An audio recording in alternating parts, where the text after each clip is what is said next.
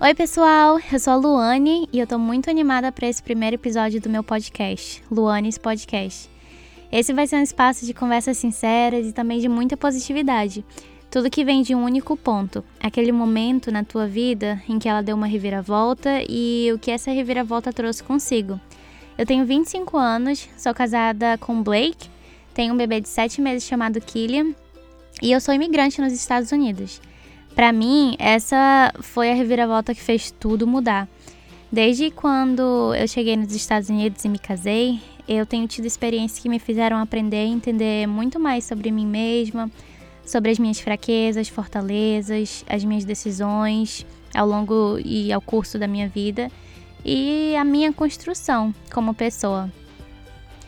Quando você é tirado de um lugar e colocado em outro, é, não importa se acontece como no meu caso, literalmente tirado de um lugar, de um país é, e colocado em outro, mas às vezes em situações figurativas também. É, acho que a percepção da, da gente muda sobre as coisas. Essa palavra, percepção, ela está associada no dicionário com as palavras vivência, experiência, memórias. Quando de repente a tua vida muda e você começa a viver uma diferente situação, a tua percepção das coisas muda. Você ganha conhecimento, ganha empatia, ganha o que eu chamo de luz. E é essa luz que você vai estar encontrando aqui, seja através de mim, que vou estar gravando alguns episódios sozinha, ou seja através de amigos e convidados que eu vou estar trazendo aqui e das coisas que eles vão compartilhar. Nesse primeiro episódio, a gente vai discutir uma pergunta que todo mundo, em algum momento, vai se fazer na vida, ou já se fez na vida. Será que ele ou ela é a pessoa certa para mim? Essa semana eu e meu esposo fizemos dois anos de casados e várias coisas têm vindo à minha mente. Mais que nada, gratidão mesmo por ter sido a escolha certa. Quando eu estava tomando essa decisão, um pouco mais de três anos atrás, eu lembro que eu conversei com muitas pessoas e escutei também muitos conselhos. Alguns bons, alguns muito bons e alguns não tão bons assim. é, mas os que foram muito bons foram de pessoas que eram casadas há anos. Para mim, essa sempre foi a decisão mais importante que eu poderia tomar, porque todo o resto da minha vida, na minha cabeça, ia depender disso. Eu queria ter certeza de que eu estava fazendo a melhor escolha possível. E para mim sempre foi muito importante porque é, e, e, ainda mais agora, vendo, vivendo um casamento, porque essa é a pessoa que vai ser o teu parceiro, que vai ser o teu melhor amigo, que vai estar do teu lado para tudo que der e vier. Eu sinto muita gratidão por essas pessoas que me aconselharam tão bem e eu quero passar esses conselhos adiante, porque foi, foram com esses conselhos que é, eu me senti capaz suficiente para tomar a decisão que eu tomei e eu tenho e eu sou muito feliz com essa decisão. Então, eu também quero passar esses conselhos adiante na esperança de também poder ajudar alguém. Eu sei que assim como foi para mim, tem gente agora de frente com a mesma decisão e eu espero que esse episódio possa ser uma luz nesse momento de reflexão e de dúvidas e questionamentos. Eu fiz uma lista não só com alguns dos conselhos que eu recebi, mas também com conselhos baseados na minha própria experiência com relacionamentos que eu tive e relacionamentos de pessoas à minha volta. Mas para começar, a gente precisa começar do começo. Quando eu era adolescente, eu lembro de várias vezes escutar minha mãe dizendo que eu precisava sair mais, que eu, que eu precisava me abrir para conhecer mais pessoas, a namorar mais. Eu era meio paradinha. para algumas, em algumas opiniões, em outras opiniões eu não era assim tão paradinha. Mas eu era do tipo de menina que pensava que meu primeiro namorado seria o meu príncipe encantado, que ele já seria o meu esposo. Bom, não foi assim para mim e geralmente não é para a maioria. Eu aprendi que relacionamentos, eles nos dão experiência e eles nos ajudam a reconhecer quando a pessoa, entre aspas, certa chegar. A gente passa a vida pensando, pelo menos se você é como eu, passa a vida pensando: com quem será que eu vou casar? Será que eu já conheço ele? Será que eu ainda vou conhecer? Como é que vai ser? Será que eu vou saber logo de cara? Como posso saber quem é a pessoa certa para mim? Ou se a pessoa com quem eu tô agora é a pessoa certa para mim? Eu me fiz muitas vezes essas perguntas. E, primeiro de tudo, eu acredito que a pessoa certa seja mais uma maneira de falar do que um termo real. Eu não acredito que exista só uma pessoa certa, destinada apenas para você nesse mundo e que se você não encontrar ela vai passar a vida em miséria, que nada vai dar certo até você finalmente encontrar essa pessoa. Tem muita gente aí fora que eu acho que daria certo comigo também, num relacionamento, num casamento, além do meu esposo. Mas eu escolhi ele e eu amo e respeito a escolha que eu fiz. Acho que é assim para todo mundo. Eu acho que não existe uma pessoa certa ou essa pessoa certa, porque nós e todos ao nosso redor, a gente está em constante mudança. Às vezes é para melhor, outras vezes nem tanto para melhor assim. E às vezes essas mudanças, na, na verdade não às vezes, sempre, elas acabam afetando aqueles ao nosso redor, acabam afetando o nosso relacionamento. Escolher então a pessoa com quem a gente vai passar a vida é, na verdade, na minha concepção, uma escolha baseada em fé. Fé de que os dois vão estar sempre dispostos é, a se esforçar para que o amor entre os dois cresça. Fé de que vão saber se entender, que vão saber se escutar. Fé de que vão se apoiar, vão se fortalecer em todo momento, em toda situação, de que vão melhorar constantemente como indivíduos, fé de que não vão deixar o orgulho interferir no relacionamento, porque eu acredito que você pode pegar ah, duas almas gêmeas, né? Tipo, uma. Como é que diria isso? Duas ou uma alma gêmea que você acha que é aquele casal assim que você admira, que você, nossa, essa, esses, esses dois vão estar juntos para sempre. Você pode pegar eles e pensar que vai ser para sempre.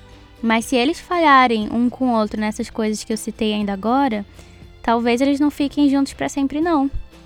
E não foi porque eles eram errados um pro outro desde o começo, mas porque um dos dois acabou falhando o outro, ou os dois se falharam.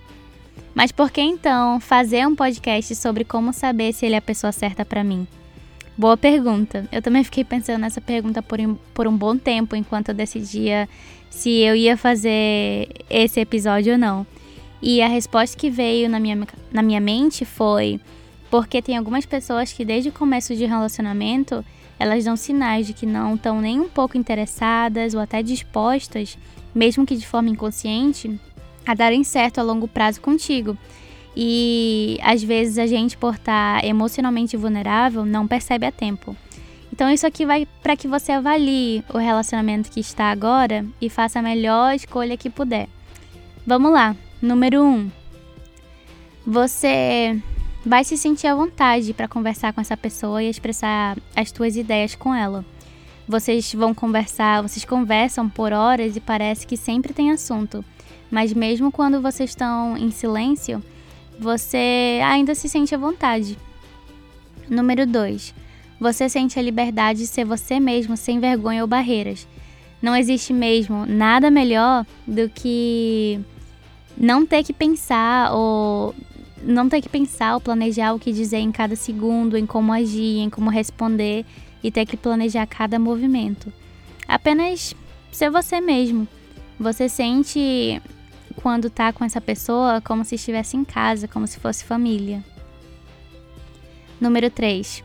O relacionamento existe não só para fazer duas pessoas felizes na minha mente, mas também para fazer duas pessoas melhores. É, ele ou ela, ele vai querer te ajudar a ser uma pessoa melhor, mas também não vai querer mudar quem você é, a tua essência ou a tua aparência. Eu acho que forçar ou exigir mudança no outro com o único fim de agradar o outro não é saudável no relacionamento. Número 4. Ele ou ela é gentil e amoroso ou amorosa. Gentil não só contigo, mas com todos com quem ele se relaciona. Ele trata bem os irmãos, pais, amigos.